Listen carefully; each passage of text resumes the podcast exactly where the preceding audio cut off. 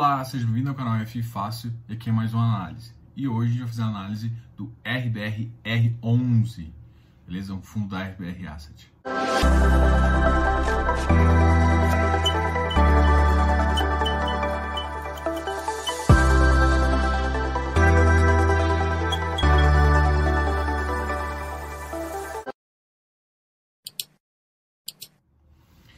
Para a gente começar, o que a gente vai falar? A gente vai falar que ele está passando por uma quinta emissão. Então eu vou comentar um pouquinho da quinta emissão, depois a gente fala um pouco da, das ideias do fundo e como a gente analisa ele. E com isso eu sempre dou a, a minha ideia de que se faz sentido entrar ou não. O RBRR11 está na quinta emissão. O fundo tem um PL de 678 milhões e VP de 97,79. Atualmente no mercado, ele custa 99,15 e está vindo com a quinta emissão para captar 150 milhões. Essa oferta é uma oferta 476, o que significa que ela é de forços restritos. Só vai conseguir participar ou quem é investidor profissional ou quem já está no fundo. Essas cotas também não vão ser negociadas no âmbito da B3, apenas via escriturador.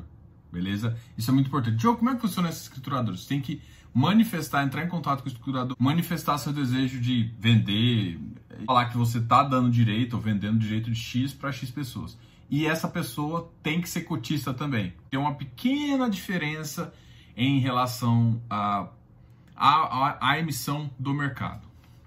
Muita gente chega e pergunta assim, cara, olha, vou flipar. Bom, eu vou dar minha opinião sobre isso e depois a gente fala o que, que, o que, que para mim compensa e o que não compensa.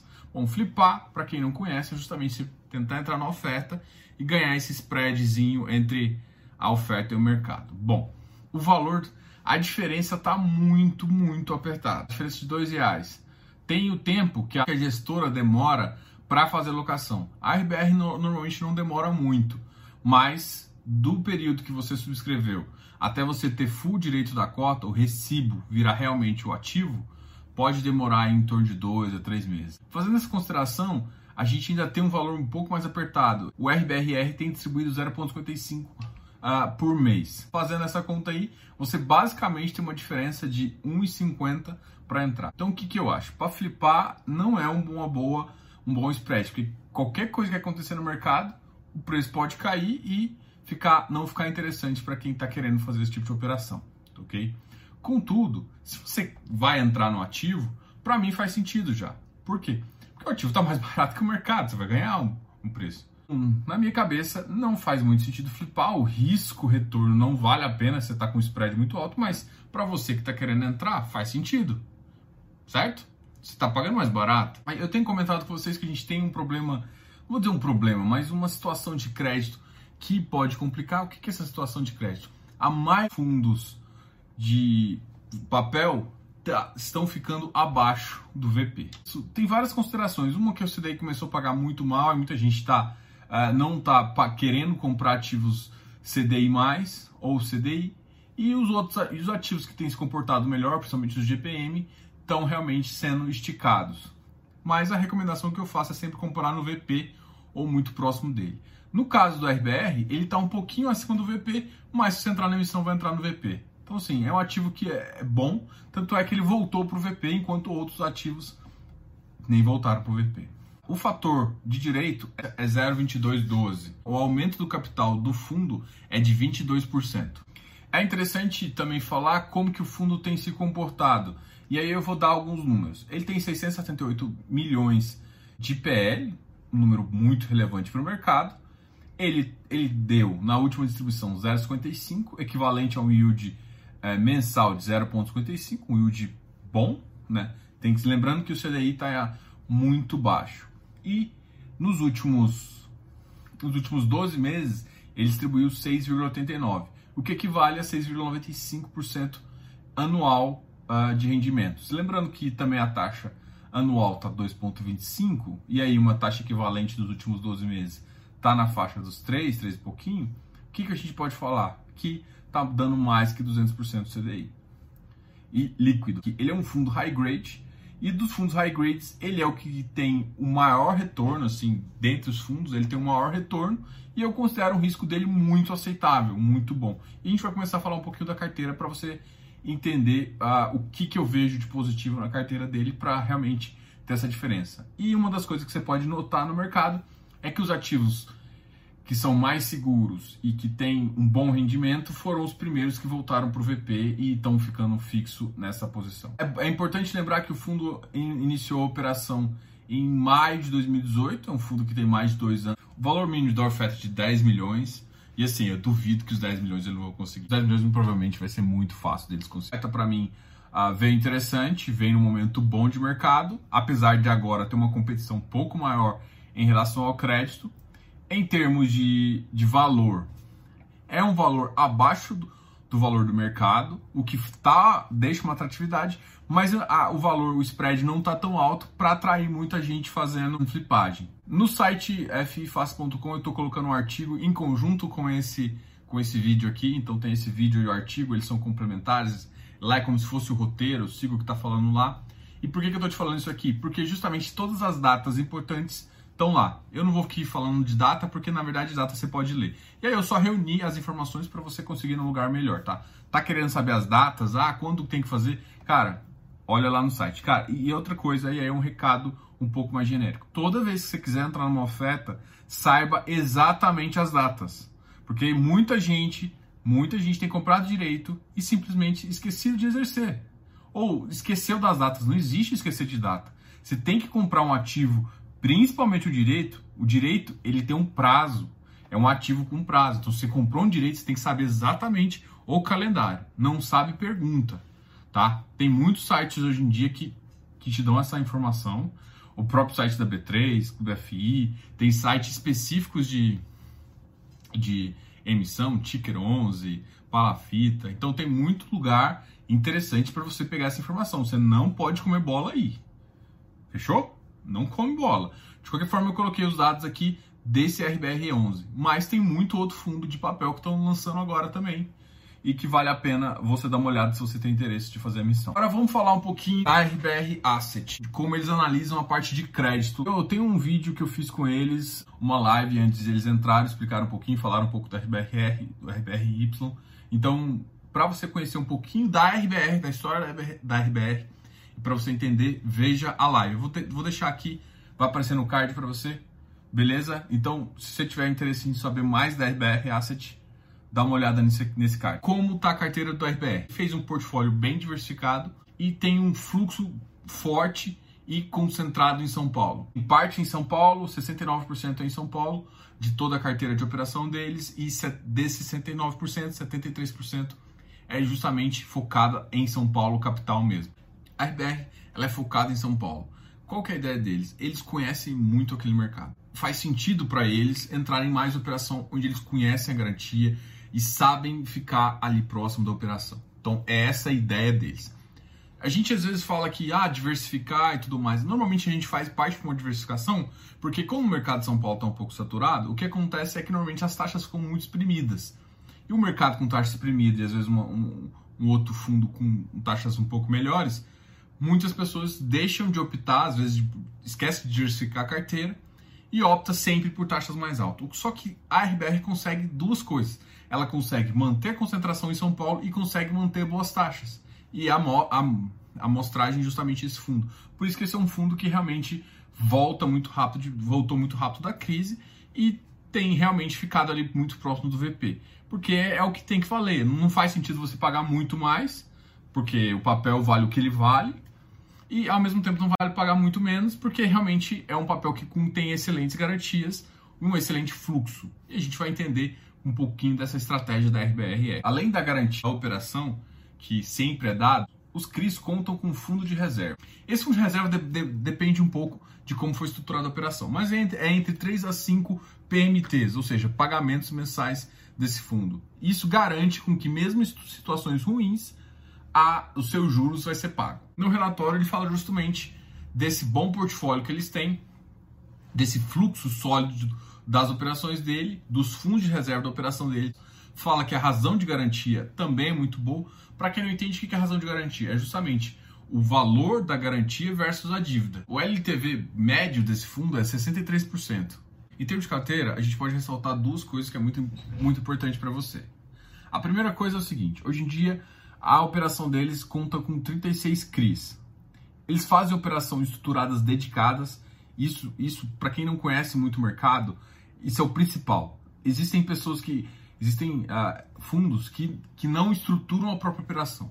A melhor forma de você conseguir boas taxas e, e bons, uh, boas operações é você estruturando. Só que assim, você tem que ter um pipeline de geração, é, alguma fonte, algum, algum parceiro que traga essa operação para você, para você ajudar a estruturar.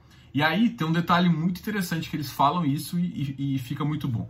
Quando você traz essas operações, existem FIIs, é justamente FII de, de, de, que é de quem traz a operação mesmo. O que, que o fundo faz? O fundo, quando ele gera a própria operação, quase todos os FIIs são convertidos para o próprio fundo. O que, que acontece? Ele dá mais ganho para o cotista e é claro que ele consegue. Como é que ele ganha nisso? Ele ganha mais taxa de administração e performance. Entendeu? Então, assim, não é uma situação, é uma situação ganha-ganha.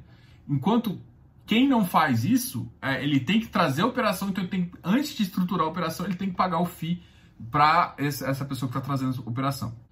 Isso é um detalhe muito interessante da RBR, por justamente fazer a estruturação. Isso, cara, vocês não têm noção de tanto que isso é importante. Gente, não, não é só a RBR que faz isso, tem vários outros fundos bons que fazem isso, mas para mim, um fundo de papel só é bom se ele consegue estruturar boas operações. E aí, assim, tem, tem fundos que é, tem CRIs que vão ser só dele.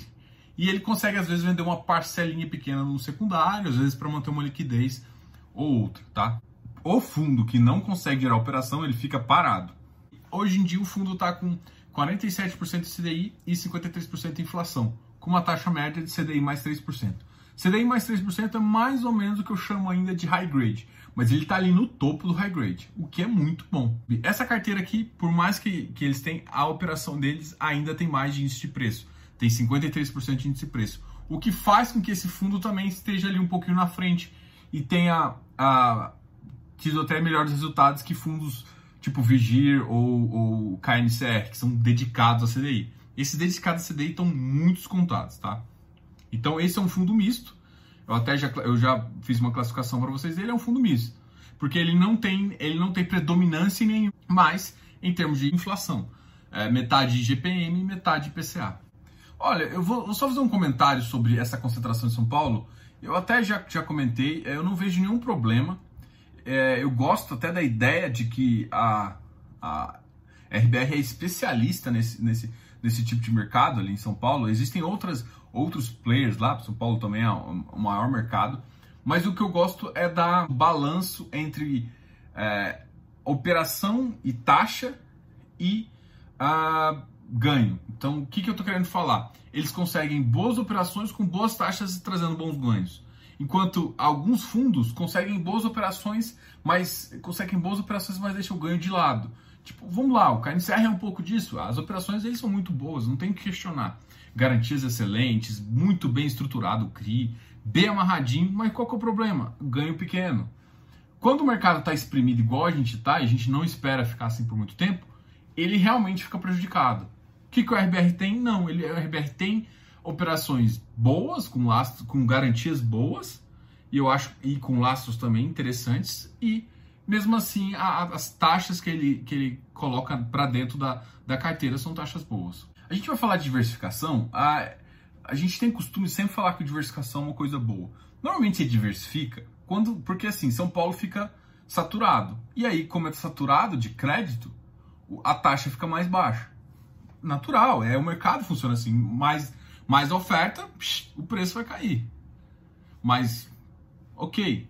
E aí o que, que acontece? Então essa taxa é mais baixa. Mas o, o que o, o RBR consegue fazer é justamente manter essa taxa num nível adequado para o mercado e fazer isso. Outros fundos acabam diversificando a carteira. Diversificar em região é melhor porque, por exemplo, se acontece alguma coisa com São Paulo, São Paulo, por exemplo, foi muito prejudicada em termos de Covid, né? talvez uma das cidades que foram mais prejudicadas, todo, todo, toda essa concentração acaba gerando um aumento de risco. Risco pontual ali. Essa é uma consideração.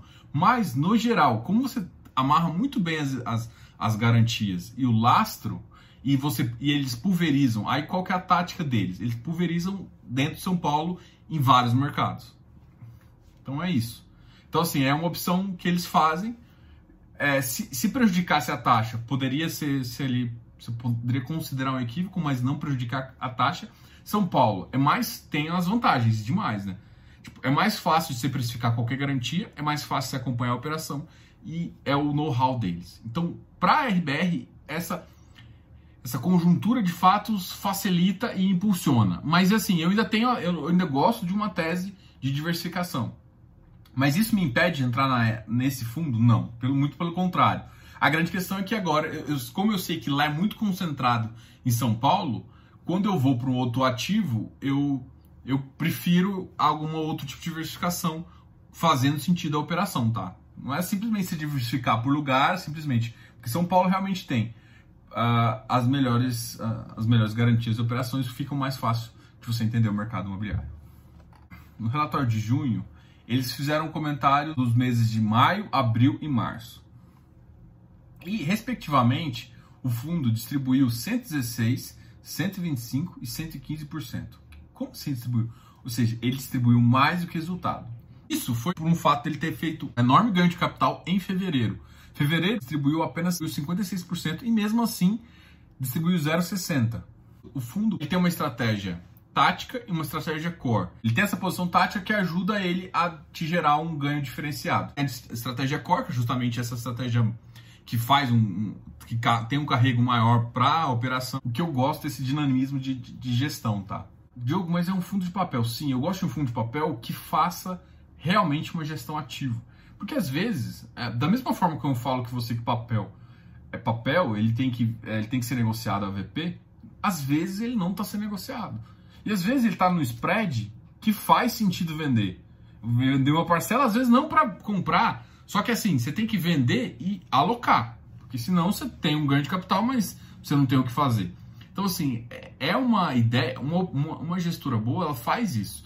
E, no geral, eu gosto do que eu vejo na RBR. Só que ainda o acumulado está 91,6. 91 e o fundo tem que distribuir 95%. Então ainda tem um certo valor para distribuir. Vou, vou, aproveitar aqui uh, e conversar com vocês um pouquinho sobre operação. O que é uma operação boa de papel? O que, que eu sempre falo? Eu falo que uma boa operação é um bom lastro e uma boa garantia.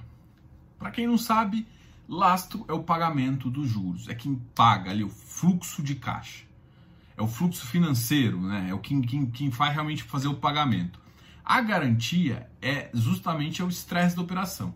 O fluxo de caixa não viu, o pagamento dos juros não tem, você tem que executar alguma coisa. É por isso que a gente fica analisando às vezes LTV também e fluxo mínimo de garantia.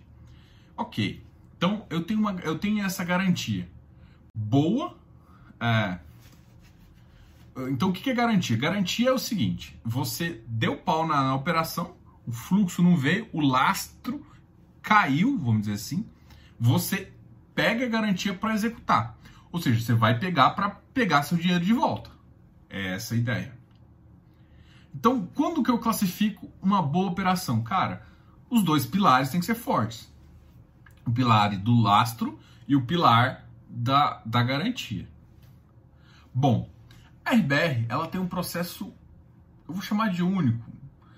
Muitas vezes, muitas empresas podem ter diligência, tá? Diligência de ativo e fazer essa análise. A RBR, ela, é, ela expressa isso no relatório, que ela dá uma nota da operação para você. Então ela faz uma consideração e a nota dela é o que eu gosto mais, porque para você dá para você entender o racional deles para a questão de operação. Eu falo sempre de lastro e garantia. Lastro e garantia, que é uma boa operação, para ele tem um peso de 70%. Ou seja, se tiver um bom lastro e uma boa garantia, é quase certeza que a operação é boa. E aí eles vão e pegam uma pequena parcela que faz sentido olhar também, que é justamente olhando governança e empresa. Ou seja, o que, ele vai fazer? A empresa analisar balanço, analisar a estrutura da empresa. E a governança é como que essa empresa lida com alguns fatos. E governança, hoje em dia, a gente vê como um pouco de transparência, de compliance.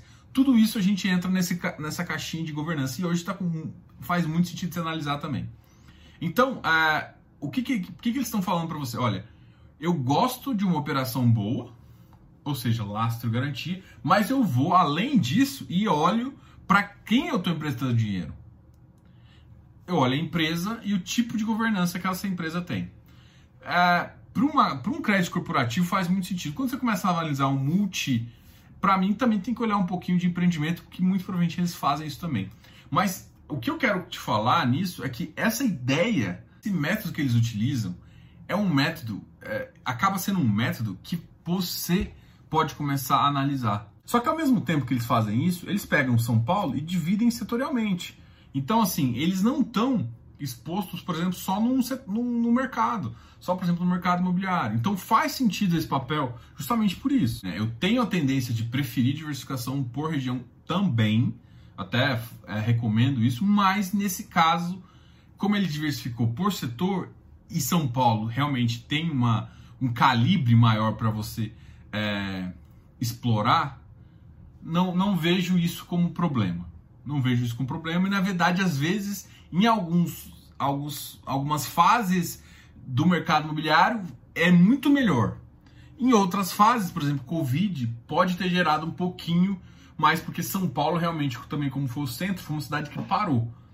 Então, dá um, um medinho mais no frio da espinha, porque você não tá teve, teve regiões ao longo do, do, Brasil que teve um impacto, impactos menores. Vou explicar um pouquinho de como é essa segmentação pelo tipo de risco, né? A gente sempre fala de risco corporativo e pulverizado. Para RBR, para RBR, ele considera três tipos: diversificado, multidevedor, que basicamente eu chamo de pulverizado. Tem, tem umas nuances diferentes entre esses dois, mas vamos substituir, a gente pode substituir, em termos gerais, essa consideração. Porque, na verdade, o pulverizado, apenas uma parcela de, desse diversificado multi, multidevedor é realmente um pulverizado clássico, tá?